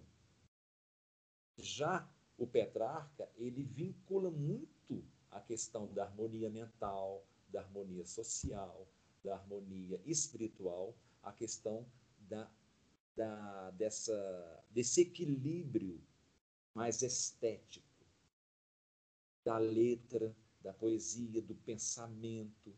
É daí que vem, por exemplo, esses filósofos né, que que se perdem em explicações, né, em métodos. Isso vem muito de Petrarca. Então aqui nós temos esse, é, esse rastro né, dessa beleza petrarquista, que é uma beleza, por isso que as esculturas do Renascimento são tão perfeitinhas, bonitinhas. Você vê o Davi, né? O Michelangelo teve trabalho de fazer até as veias da mão. Isso é muito Petrarca, gente. Muito Petrarca é, Petrarca é pouco estudado, né? O pessoal estuda mais o Dante. Mas o Petrarca, né, ele tem impacto muito forte também nesse ponto aí. Então a beleza de Galateia, ela reflete essa busca incessante da beleza estética da Europa. E muito mais na Espanha. Quem visitou a Espanha sabe disso, como essa arte da época barroca é, é, é um esmero que você não encontra nas outras igrejas barrocas no resto da Europa. É uma perfeição, é um cuidado com os detalhes. Portugal também pegou isso. Né? E o Brasil de tabela. Né? As nossas igrejas né, tem detalhezinhos, né? Você vê, por exemplo, as esculturas do Aleijadinho, né? são detalhes mínimos. Isso tudo é Petrarca. Sabe? Esse equilíbrio, né? essa preocupação com o estético. E que o Concílio de Trento, na aula que vem nós vamos tratar disso, abraçou isso muito. É ir nos detalhes. Por isso que é, nós temos o nascimento de um padre Vieira, né, que faz os seus, seus sermões gigantescos, bem esmerados, bem explicados, né? Ele é um conceptista, né? lembra que eu falei na, na aula passada, né? do conceptismo e cultismo, né? E o conceptismo é uma escola barroca né? que se volta para os detalhes, para o ornamento da palavra. Palavra objetiva, mas que seja muito bem delimitada por teses e antíteses. Isso tudo é muito Petrarca. E isso se refletiu nas esculturas dos santos, nas igrejas, tudo com uma intenção que propagandista, para combater de frente né, a expansão do protestantismo. Então, essa é a, a marca de Galateia. Então, gente, esses poetas, como por exemplo, esse nós estamos o Gôngora né, e o Quevedo, né? ah, detalhe, o Gôngora ele é um poeta cultista, lembro disso, né? ele é cultista. Então, por isso que eu estou falando aqui de símbolos. O Gôngora trata de símbolos, ele não deixa as coisas claras. Quer dizer que o tempo inteiro eu estou aqui é, analisando e, e, decodificando o que é Pigmalião, o que é Galateia, por que, que eles fizeram isso dentro da sociedade. Se fosse sem Quevedo, talvez seria mais claro, porque Quevedo já é conceptista, já vai um pouco mais direto no assunto trata da coisa em si. Ele tem uma intenção meio que de convencer, assim como né, o padre Vieira. É, continuando aqui. É, deixa eu ver se eu posso ler mais um pouquinho sobre Petrarca. É, está falando aqui no texto, né? ele intensificou muito mais os elementos do tema da beleza, né? que, que é um conceito em Petrarca é da dualidade, né? que, é, a, é, que é uma forma e um conteúdo belo. Então, as duas coisas têm que estar em sintonia, a forma e o conteúdo belo. É, por isso nós temos a própria preocupação dos filósofos daquela época né, em ser belas de todas as maneiras suas palavras. Daí que vem esse pedantismo, por exemplo, desses discursos gigantescos, pomposos, né, que eram desde então, né? Aí quando alguém tenta fazer isso, a gente até debocha, não, que cara pomposo. Tudo é Petrarca. Tudo Petrarca. Preocupa demais com o externo, mas né, o interno tá. Daí que. Ah, lembrei. É daí, gente, que vem a expressão. Pior que vem é, é mesmo. A expressão santo do pau oco. Não é só pelo fato dos do santos serem feitos de madeira oca. Não é só isso, não isso tem uma origem lá já naquela época. E é muito santo também já está sendo feito de pau oco. Mas é porque muito da escultura religiosa dessa época, feita por alguns, alguns religiosos ocos, estava com apenas a intenção de ficarem famosos enquanto artistas, eles falavam, ah, o seu santo é tão oco quanto você, né? Tá esse santo aí, mas por dentro não tem nada, né? assim como você. Então, essas coisas já eram meio que acusadas na época. Por exemplo, várias dessas esculturas que estão em igrejas até hoje, como as que estão no Vaticano. Será que realmente todas as esculturas, por exemplo, que Michelangelo fez, ele fez só mesmo com a intenção de agradar a Deus ou de colocar o ego dele nas estrelas? Isso é uma coisa que é até um pouco debatida, né? porque dizem que ele era religioso. Mas, por outro lado, há vários momentos da vida dele que deixa claro que ele é extremamente egocêntrico. Ele não era assim um, é, um homem assim humilde. Michelangelo não era humilde. Mesmo Bernini lá com a escultura de Santa Teresa. Né? Então, ser convencido de que um Bernini fez aquela escultura de Santa Teresa somente com a intenção de agradar a Deus, para a concepção, para a psicologia daquela época, é muito inviável pensar isso. Sabe, comparar um Bernini, um Michelangelo com um pedreiro medieval esculpindo uma gárgula ou esculpindo uma pedra de uma catedral. É tanto que eles não deixaram nomes. Não tem como comparar um pedreiro, uma catedral medieval, com Bernini ou com Michelangelo. Não só pela arte em si, pela intenção que eu estou falando. A intenção, com certeza, do pedreiro medieval era agradar a Deus e pronto. É como eles falavam, estou rezando na pedra. Bernini e Michelangelo não. Havia questão de colocar né, eles na escultura. É, e bem disso, né, da questão do, do conteúdo né, e da forma belas, né, um tema petrarquista. É, e outra coisa que nós temos né, em Petrarca, como presente, barroco, principalmente espanhol, é, e que está em Galateia, que é o quê? A languidez de Galateia. Galateia é lânguida, assim como muito da arte barroca. Quando vocês pegam aquelas esculturas barrocas, né, aqueles olhares, sabe? É mais ou menos assim. Vocês estão, acho que estão me vendo, então. É aquele olhar assim, ó. Tem uma escultura com um olhar assim. E parece que é de sofrimento, mas quando você vai ver, pegar só o olho, é uma coisa meio, né? Sabe? É aquela prostração, sabe? Aquele, aquele é fastio, sabe? De tudo. Nós temos muita presença disso. Né? Que vem o quê? Da aristocracia literata da época que, que o Petrarca fazia parte. Né? Era um povo que estava enfarado de tudo. Estava assim, se achavam melhores. Então eles reproduziam isso muito na arte. E que também até hoje está presente isso. É, basta vocês lembrarem aí das vezes que você deve ter encontrado com esses intelectuaizinhos. É, é aqui o texto cita, por exemplo, né, o, o Tasso, Torquato Tasso, que eu citei, né, seria interessante vocês lerem o Jerusalém Libertada, é muito bonito, é uma poesia, é, é grande, muito grande, já vou avisando. Um livro mais ou menos essa grossura assim. Ah, é, é um baseado no tema. É, isso. E aqui está falando da, beleza do Polifermo, né? Cita a questão da, da beleza dele.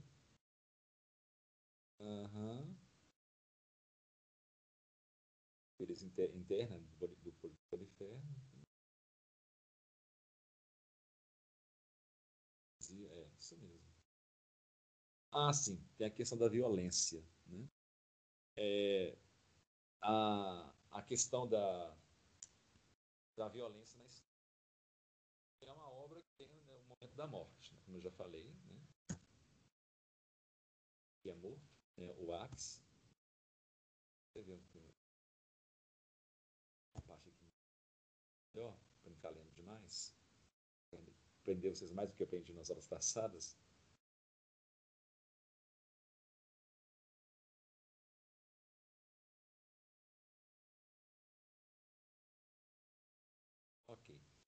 É, que a, a violência em Polifermo, fábula do Gângora, ela, ela tem um aspecto mais visceral é, é, ele se mistura com a paixão.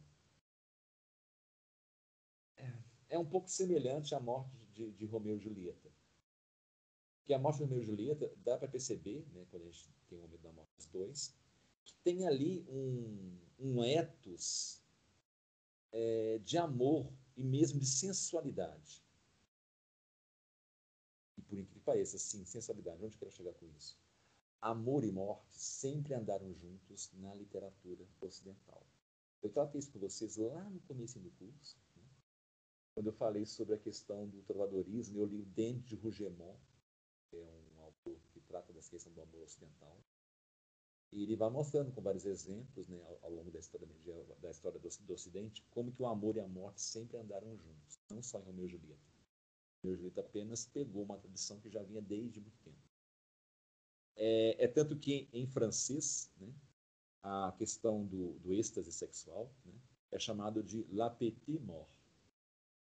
É, essa, essa pequena morte. Eles comparam o prazer sexual a uma pequena morte. Então, a morte, a sexualidade e o amor sempre são coisas que andavam juntas. Tem até certas deidades gregas, né? É, por exemplo, Afrodite. Afrodite ela tem ela é tratada da mesma maneira, ela está no mesmo universo temático que o irmão dela, o Ares, o deus da guerra. Em, em Odisseu, por exemplo, né, ou melhor, em Homero, ele sempre tem o mesmo destino. De uma forma ou de outra, eles são tratados da mesma maneira. O amor e a guerra. E a guerra leva à morte. Então, sempre são temas muito bem relacionados. Isso no Barroco né, é retomado com uma intensidade é, um, que incomoda. Por quê incomoda? Primeiro que a morte agora assombra, nós falamos né, nas aulas passadas. Então, a morte aqui ela é mais tétrica. Ela é uma morte que lembra o famoso memento, né, ao, pó, ao pó voltarás. Então passa uma sensação de efemeridade da vida, como que o amor, como que a beleza, como que tudo isso né, é, se limita a transformar em pó. É, é, tanto que essa questão da morte no barroco, né, poderia, a gente poderia dar uma aula só sobre isso, a questão da morte no barroco. Eu cheguei a falar um pouco disso na aula passada, né, que, que como o homem está começando a ficar mais vinculado a ele, ao indivíduo e junto com as riquezas, esses dois fatores juntos, mais a questão das guerras também, né, a questão das doenças que estavam assolando a Europa, isso tudo é, desencadeia um pavor da morte como não era vivido na Idade Média. medo da morte sempre nós tivemos. Só que agora ele é ampliado, ele é exponenciado, esse medo. E a arte, ela retrata isso, como nós já vimos. Por isso que os santos barrocos, todos, a maioria deles são representados com crânio. Não só por questões religiosas, que são muito boas até, eu mesmo gosto muito, que é a questão da humildade, né? o crânio representa a humildade. Não só isso, também é a questão desse medo. É, só que, ao contrário do homem romântico, a forma como o barroco lida com esse medo é, é a questão da ironia, né? a ironia do bobo da corte é encarando esse medo, é falando mais dele. É por isso que o barroco, em muitos sentidos, ele é tétrico. Ele é. Como é que é a expressão que nós usamos hoje? Ele chega a ser de. Ah, esse é um dos motivos que chamam que é de mau gosto, né? no século XIX falar que é mau gosto, porque ele vai na ferida. E engraçado, né? Por isso que o homem do século XIX chama de mau gosto. Porque o homem do século XIX, ele é romântico ainda, muito romântico. Então, nada mais que incomoda do que homem barroco, que é um homem que olha para aquilo que tem medo, para aquilo que assusta, é, para a realidade da queda, da decepção, da perda da inocência medieval. Olha para isso, chora, mas ao mesmo tempo ri. O homem romântico já não consegue mais rir. O homem romântico só chora. Então, se ele só chora, ele quer fugir desse sofrimento porque ele não tem o alívio do choro barroco. Então, se ele não tem o alívio, ele quer então se anestesiar com, com heroína, com a cocaína na época. É, e coincidentemente foi na época que mais se usou drogas, né? O próprio Freud, né? o Freud ele tomava muito cocaína. É, é, é como que os costumes de um povo às vezes está na própria escola literária. Foi justamente quando o romantismo nasce é que tem o advento de um uso muito forte dessas drogas, que entorpece a alma, como a cocaína, que era legalizada. Né? A cocaína não tinha. O, vocês verem a biografia do Freud, não só o Freud, as pessoas na época do Freud, que tinha condição financeira razoável, né? tinha seu vidrinho de cocaína em casa, receitado pelo médico. Só tomava aquilo ali para anestesiar, sabe, dos, do, do, dos sofrimentos. E fora outras, outras drogas, né? É, derivada da cocaína, sem contar né, a maconha que já estava circulando. Né? Mas a cocaína que era grande coisa, gente, era a cocaína. A cocaína vencia da maconha disparada. A maconha foi mais século XX. Mas coincide com o romantismo. E o homem barroco, ele não se misturava com essas drogas dessa maneira. Porque ele ria disso tudo. Ele ria.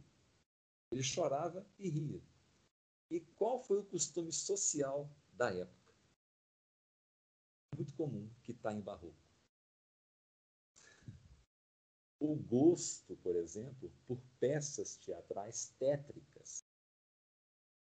O barroco adorava essas peças teatrais tétricas, adorava, sabe? É, e, e por, começaram a frequentar mais ainda o, as, as, é As execuções públicas, mais do que na Idade Média. Pessoas queriam ver a morte. Queriam ver de frente a frente. E, na, e nessas eventos de execução pública no Barroco, né, é tipo como se fosse uma espécie de jogo de futebol, tinha gente vendendo é, comida, tipo camelô, sabe? Assim, era um evento. É, as crianças iam lá ver as pessoas é, assim, enforcadas, vai. Depois vem a guilhotina, né? Um pouco, uns anos depois, né? No século já 18, vem a guilhotina. Então, é esse gosto pela morte. Ah, o homem barroco, ele não procurava se entorpecer. E um outro gosto muito comum, né? além dessas peças, desse, dessa busca pela morte, né? nós temos também é, o gosto né, em relação à, à nobreza né, é, por, por, pelas, como é que chama, pelas especiarias, né, pelo gosto da, que vinha da Índia, as especiarias indianas do Brasil, pelo gosto do exótico. Tudo que era exótico encantava o homem barroco. Porque lembrava o quê? Algo grotesco, algo que foge à realidade. É, é, tanto que nós podemos dizer que o barroco foi muito circo dos horrores. Né? Por isso que eu gostava de trazer índios das Américas para poder passear entre as, as cortes, né? os papagaios, né? tudo que era muito esquisito. Eles gostavam de ver. Eles não tinham medo de confrontar aquilo que tinha pavor. Isso se reflete no barroco dessa maneira, né? a questão da morte, da violência. Isso está lá na morte do Axe. Né? É... Deixa eu ver uma coisa aqui é a que fala do ódio e do amor do Polifermo, né? que são duas coisas. É, esqueci de falar isso. Né? É, o ódio e o amor em Polifermo, apesar que eu tratei né, da questão dos vícios e virtudes do Polifermo, mas eu esqueci de mencionar que os dois principais contrastes em relação às virtudes de Polifermo é o ódio e o amor. Os dois estão em iguais proporções no coração é, de Polifermo. É, isso aqui mesmo. É. Vem falando, né? A fábula de, em sua monstruosidade, em sua beleza. É, a fábula de Polifermo, então, né? em sua monstruosidade, em sua beleza, é uma condensação exemplar do barroquismo é, espanhol. Então, se vocês querem conhecer bastante, né? mais ainda, aconselho a ler né? esse, essa, esse, essa fábula, Gôngora, não encontrei tradução português, só, só encontrei tradução para o inglês. Eu posso até passar para vocês aqui o título. A gente não acabei não, viu? É, tá, tá, tá quase acabando. Aqui só passar para vocês. Anotem aí.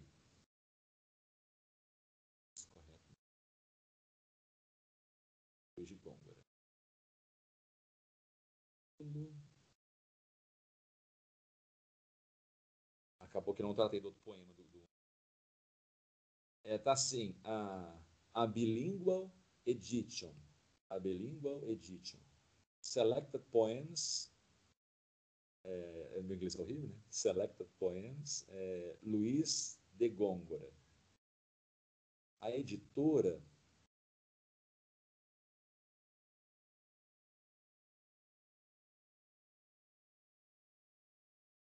é, é, The University of Chicago Press. The University of Chicago Press. Vocês acham para comprar esse livro? Não é um livro barato, não, eu já vou, já vou adiantando. Viu? Ele, ele é bilíngue nesse sentido, ele é espanhol, né, o original, e vem a tradução em inglês. É uma edição muito boa, viu? em torno de 300 e poucas páginas, ou menos. Né? É, e, vem, e vem a maioria dos poemas dele, né? do Gôngora. Agora, outro que eu queria tratar com vocês, a gente então fecha aqui, né? Questão do Polifermo. É, eu pensei em ler trechos com vocês, mas acho que não faria sentido igual eu fiz com Dávila, né? mas eu vou ler um outro poema menor né, dele, né, vocês aqui. Nós vamos fechar com esse poema. E esse eu vou ler comentando. E acabou que eu não tratei do Quevedo, hein? tratei só do Gôngora. Gente, é uma coisa que eu conversei com minha esposa um dia desses. Se eu pudesse, eu fazia, se eu pudesse, claro, se tivesse paciência, eu faria um novo doutorado só em barroco. Barroco é uma coisa assim, sabe? É fascinante. nos dois sentidos, pela tristeza e pela alegria. Cadê o negócio? Ah, achei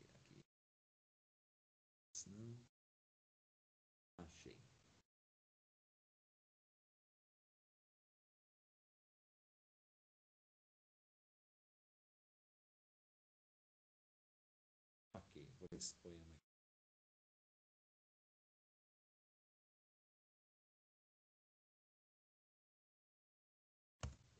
Eu acho que comecei a ler. Com... Ah, não, esse poema que eu já li com você, sim. Ah, não, já falei com você. Da, da atividade de Cristo. Lembra que eu falei? Cristo na cruz. O tempo passou já. É só mais um pouquinho. É, a coisa na prática, né, os contrastes na prática.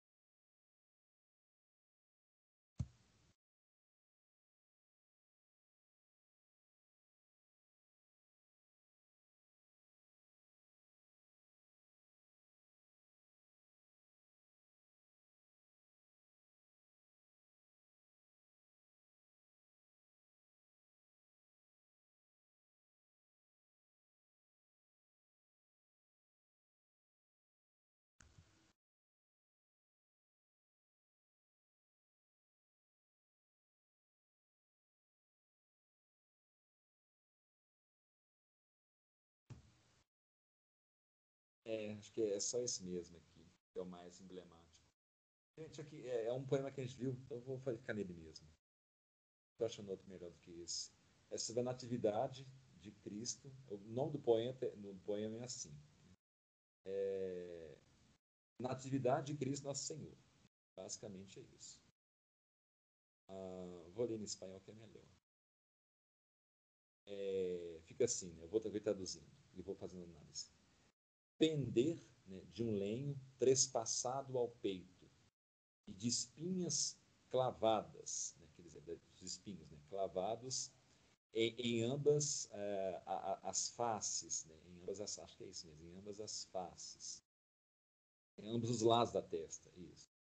É, das tuas mortais penas, né, das tuas mortais penas, é, resgatou a nossa glória Assim foi bem o seu feito heróico. É, é, mas, mas é isso mesmo, mas é, ato grandioso foi que você quis nascer. Você quis nascer né, como prova, é, como prova para testificar, mostrar os nossos bens, resgatar os nossos bens, né? é, baixando de onde está, né? de onde está, para aqui, né? e de onde vem. Né? Quer dizer assim, né? você quis nascer né? para testemunhar todos os nossos bens, nos dar todos os nossos bens, saindo, baixando de onde você está e vindo de onde você está. Né? É, e não querendo ganhar nada com isso. Não querendo ganhar que fala nada é mesmo. É tipo tener um teco. É tipo assim, nada, ganhou nada. Não foi né, esta. esta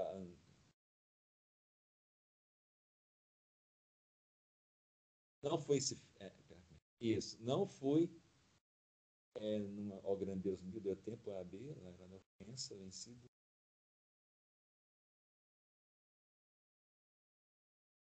Fazer mais do stop, gente. Ah, sim. É, não é um grande.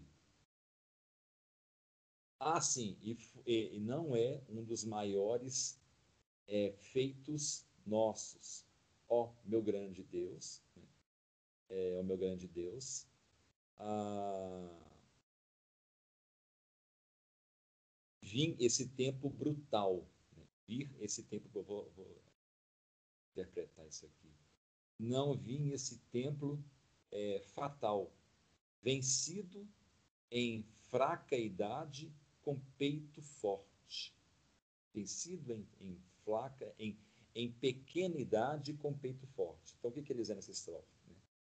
Que, ó, meu, é, meu Deus grande, né? É, não foi apenas uma, um, um, fato pequeno, né? foi um, um, grande fato é, nesse tempo, quer dizer, o tempo de quê? Da crucificação dele, né? desta grande ofensa que você sofreu. Né? Fui vencido em fraquidade com peito forte. Né? Aí ele vem assim, fechando né, o poema.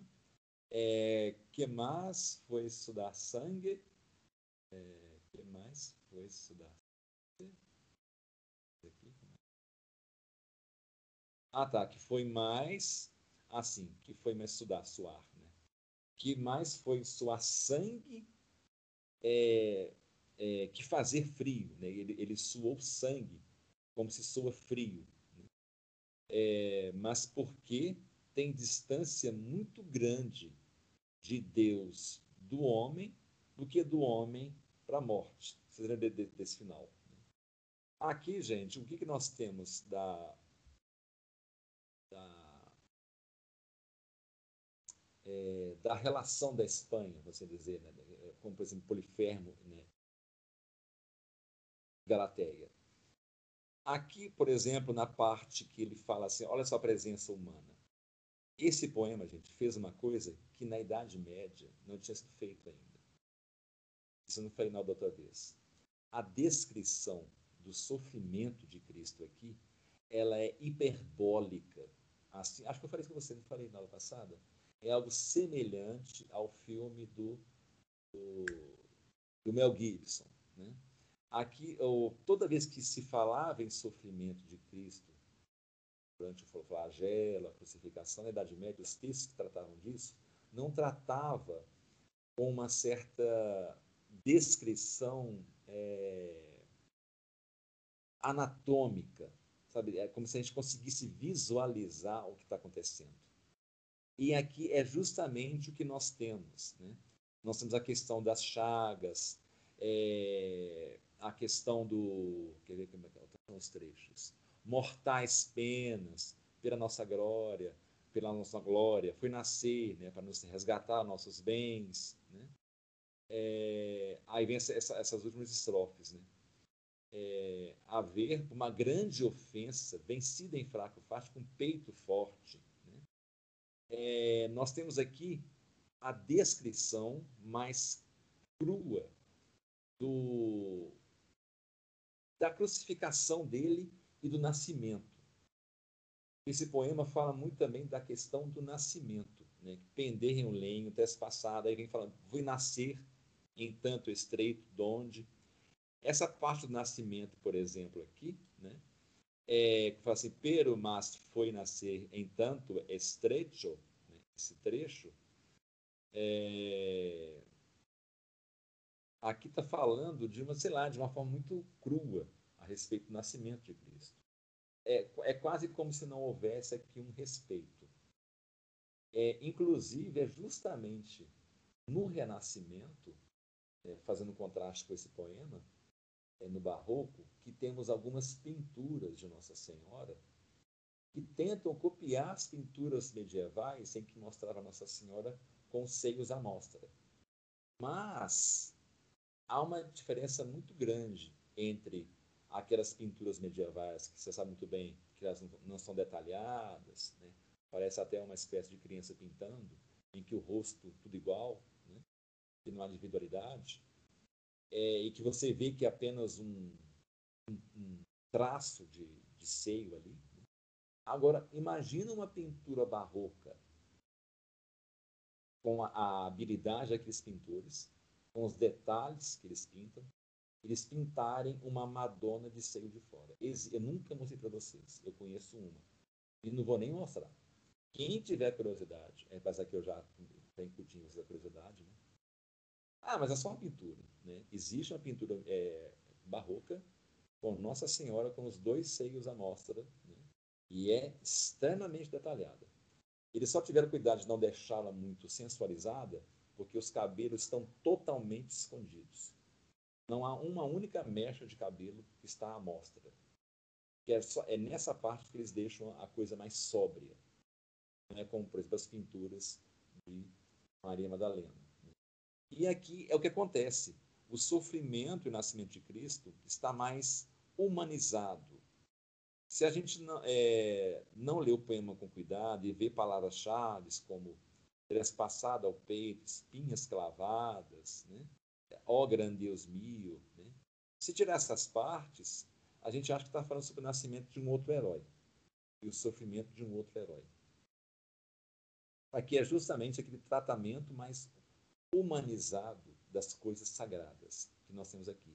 Mas, por outro lado, nós temos aquela questão barroca de falar da morte, que é, a distância é mais imensa de Deus para com o homem do que o com o homem para com a morte. Quem tentar encontrar uma solução desse último verso não vai conseguir.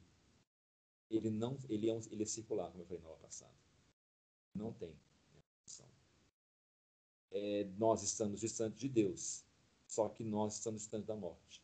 Mas, para estarmos distantes da morte, nós temos que estar próximos a Deus. Mas, só que, ao mesmo tempo, nós estamos distantes de Deus. Então, nós estamos próximos à morte.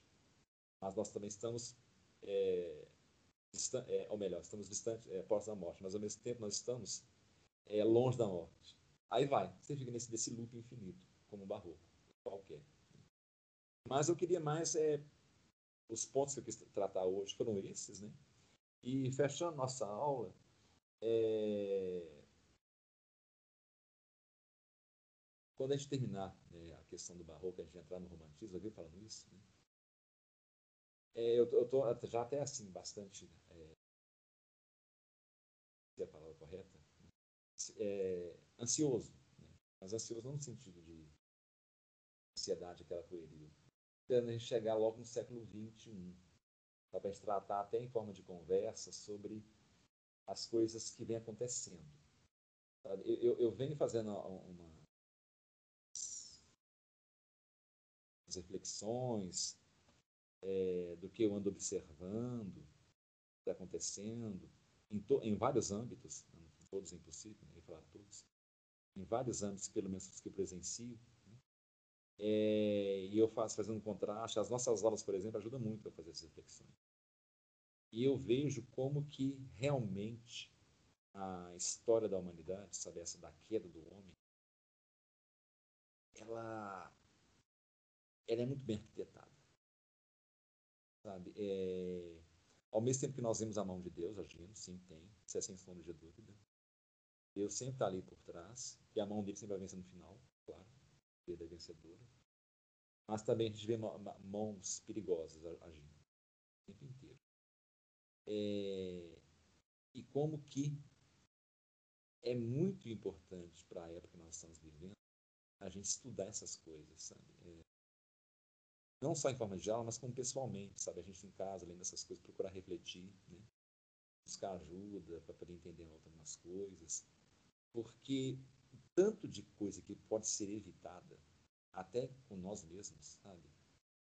E essas aulas, essas coisas que a gente discute, não é só no sentido como é no sentido intrínseco também a nós. Sabe, a gente é muito fadado de, de, depois do século XIV e, e, com, e ficou muito pior depois do Barroco e, e ampliado com o, o, romantismo, depois quadruplicado com o modernismo do século XX, com essa questão de a gente nos colocarmos na interpretação das coisas. Sabe? É, por exemplo, a respeito do Vaticano II, né? aquela coisa horrorosa lá que aconteceu.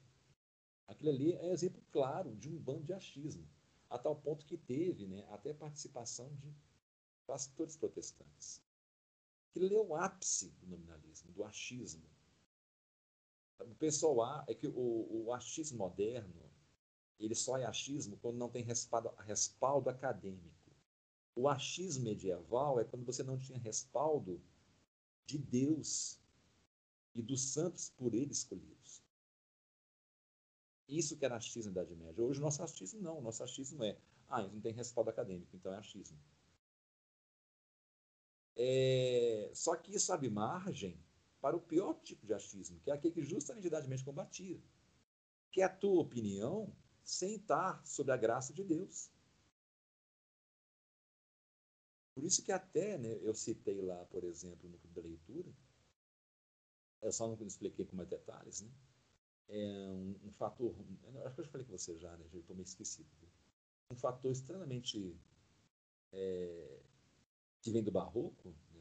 entre os, os, que não vão só acusar o mundo, vão nos, acusar também, os tradicionalistas. É a questão lá do que fizeram com a obra são José Maria Escrivá. Eu acho que eu já falei isso com você já, uma vez bem passado. Eu volto a repetir hoje. Mas hoje, com um novo olhar que vocês têm, depois do que vocês estão sabendo, das, das aulas, dessas leituras que, tenho, que vocês estão fazendo, assim espero, é, da, do rasgo que eles fizeram, sabe, da, é, da na Las Campanaras, né, de José Maria Escrivá. Só porque o santo falou que fumar é bom, que beber é bom, que é bacana, sabe? Vamos fumar, igual a pessoa na Guete fala, todos nós falando aqui. Mas como o pessoal que o segue, que eu não vou nomear aqui, é, mas você sabe quem que é? é? Porque eu não quero que me interprete que eu sou contra ele, sabe? A pessoa em si. Eu falo que não, é a atitude deles que eu não concordo.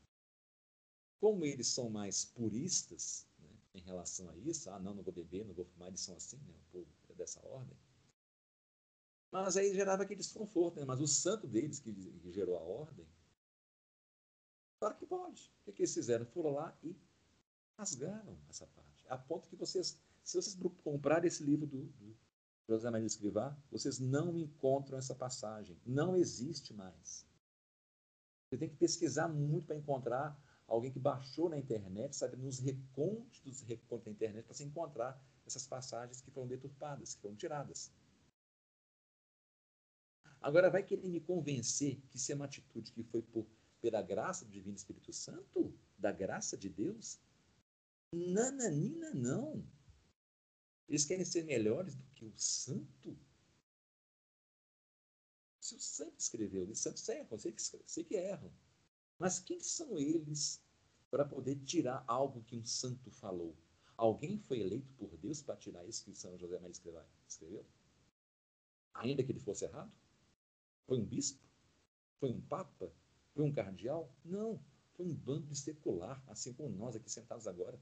Eu que escrevi esse penteado, com esse negócio de ficar atrás de mim, vocês nas, nas caras de vocês. Pessoas totalmente leigas, sem nenhuma bênção especial da igreja para poder julgar a obra de um santo. Foram lá, praticamente com uma tesoura e pá, pá, pá, tirou. Tudo, ainda bem que é uma, um trecho né, que não tem tanto assim, né? impacto no entendimento do pensamento dele. Né? Ele só fala dessa questão do cigarro, da bebida. Só isso. Isso, gente, tem só um nome. Nominalismo religioso. Essa é um, um, um grande exemplo do nominalismo religioso. E reitero, fechando a sala de hoje, essa minha, essa minha observação é em relação à atitude, não às pessoas. É, e até porque acho que muita gente dessa ordem nem sabe disso. Isso é mais na época lá, né, quando estava começando a fundar, o crescimento, depois que, depois que ele morreu, né, José Maria Escrivá, né, tornou-se santo, aí que fizeram isso. Só ponto que hoje não acha mais. É, sabe, quem achar um nome melhor para isso, me falar depois, porque o único que tem é nominalismo religioso. Então, por isso que essas aulas servem para isso, para a gente vigiar isso em nós mesmos. Tá? Por isso que é sempre bom está com respaldo de um santo. É o que, é, por exemplo, Chesterton fez, né? o Corsão fez. Vocês podem ver que esses homens sempre estão usando um respaldo em algum santo, em alguém que teve autoridade de Deus por cima deles. Não é um mero achismo que um tanto de youtuber católico faz hoje em dia. Né? Enfim, essa parte, essa parte do nervoso, em relação aos youtubers católicos. Nossa Senhora.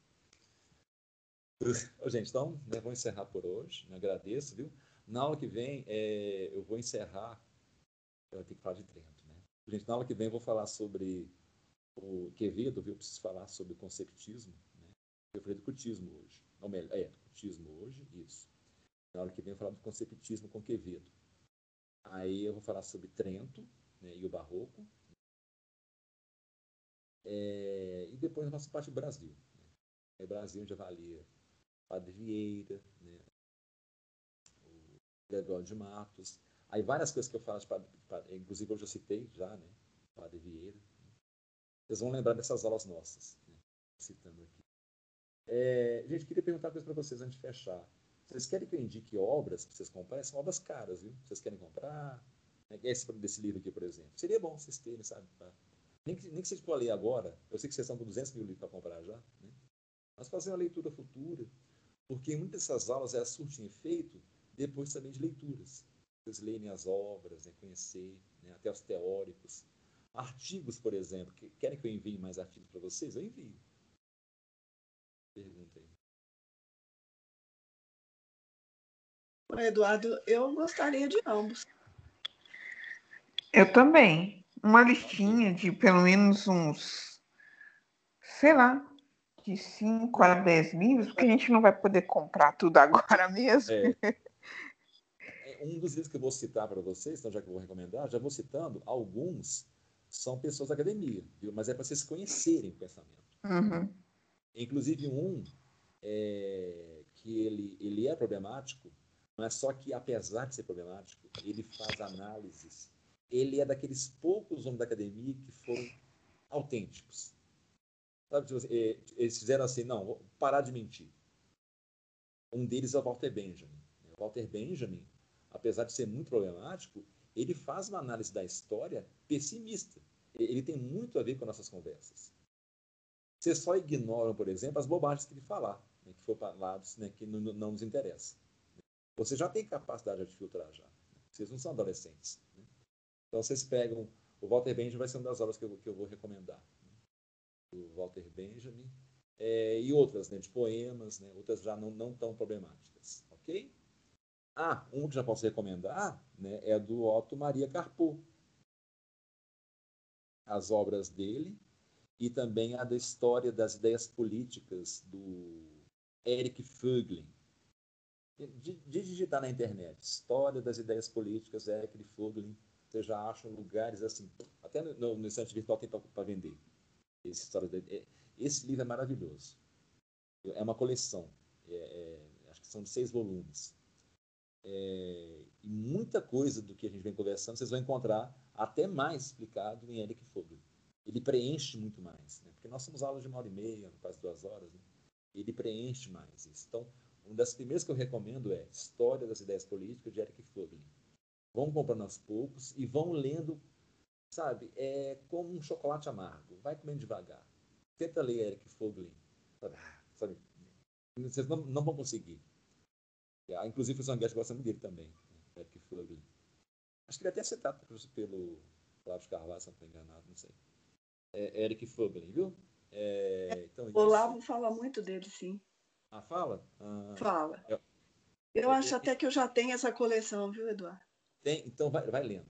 Começa do volume 1. E leia assim, sabe? Acho que eu tenho um deles. Acho que eu tenho tem. um dos volumes. Nem sei qual é, mas eu tenho um. Então começa a ler. Começa por eles. Pode começar pelo Eric Froben. Tá? Pode começar por eles. Aí depois, aí, se quiser de vez em quando é, é, é, intercalar com algum barroco, né? pode não precisa ter uma, uma leitura cronológica, não pode intercalando. Né? E o Eric Fluger consegue se encaixar com tudo, gente. É incrível. Ele é de uma erudição. E não só erudição, de uma capacidade de síntese e de explicação que é absurda. A gente às vezes só tem dificuldade de entender porque, como ele é muito erudito, apesar de explicar bem, ele faz muita referência. Né?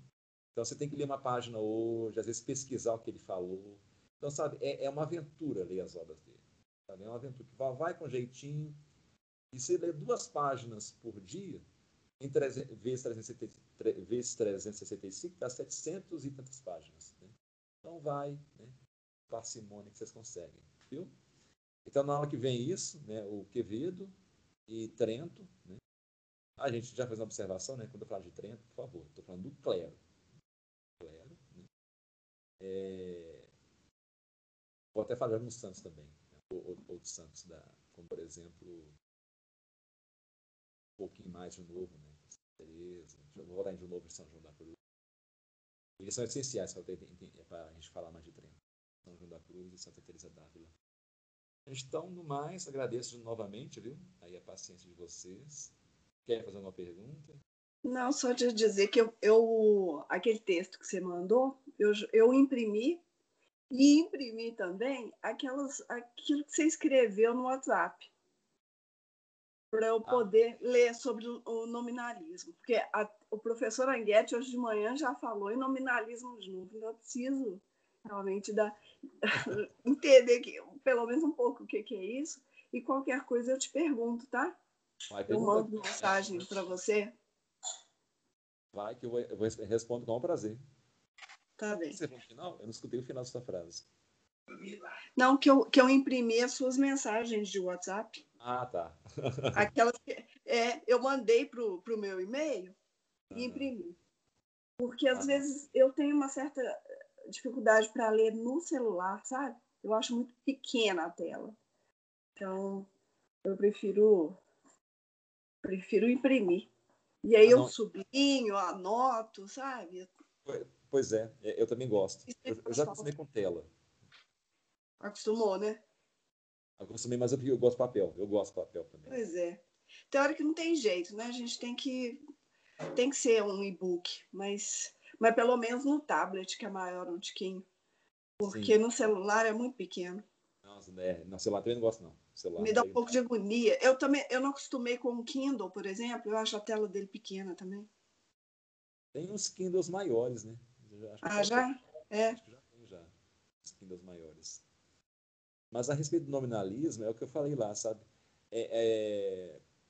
Não só nominalismo, né? Acho que toda a filosofia ocidental, para a gente começar a entendê-la, né, a gente tem que, a primeira obra que tem que ler é o Organon, do Aristóteles. Porque todos os filósofos, a partir de Aristóteles, eles seguem essa lógica que está em Organo.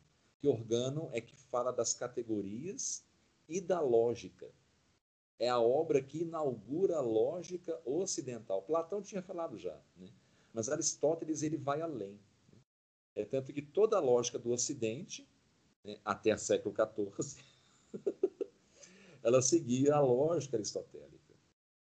É, e depois foi abandonada. Até hoje nós seguimos um pouco. Meio deturpadinha, meio mequetrefe, né? mas nunca deixou de ser seguida. Então, se a gente quer entender um filósofo, qualquer filósofo, inclusive o próprio Ockham, a gente tem que entender o que, que é a lógica em Aristóteles. Aí você vai entender o que que o Ockham fez. Ah, tá, o Ockham fez isso porque ele, ele desfez o que Aristóteles fez. Né? É o que eu falei, né? Aristóteles ele decodificou uma verdade. Então, é, já existia aquilo ali, né? independente de Aristóteles. Aristóteles só passou papel. Então, o que o Ockham fez realmente é um absurdo. Porque ele, ele desqualifica não Aristóteles, né? ele desqualifica uma verdade. Verdades sobre como funcionam as coisas, tanto no microcosmos quanto no macrocosmos, né? até mesmo a nossa cabeça, né? tudo, todo o universo, né? a criação de Deus. Gente, então, é, agradecer a, a, todos de novo pela paciência, a gente passou um pouquinho. Hoje nem o Luiz, é, é, hoje não apareceu nem a Sandra, né, e nem o Felipe. Mas é, então. Não, já... o Felipe estava aí. O Felipe conseguiu, é, estava é. aí. Ele aí, saiu agora há pouco. Ele caiu, já foi isso. Hum. Então, fazer uma oração para a gente Pai. Ave Maria, cheia de graça, Senhor convosco. Sois vós do vosso Filho. Santa Maria, Mãe de Deus. Santa Maria, Mãe de Deus.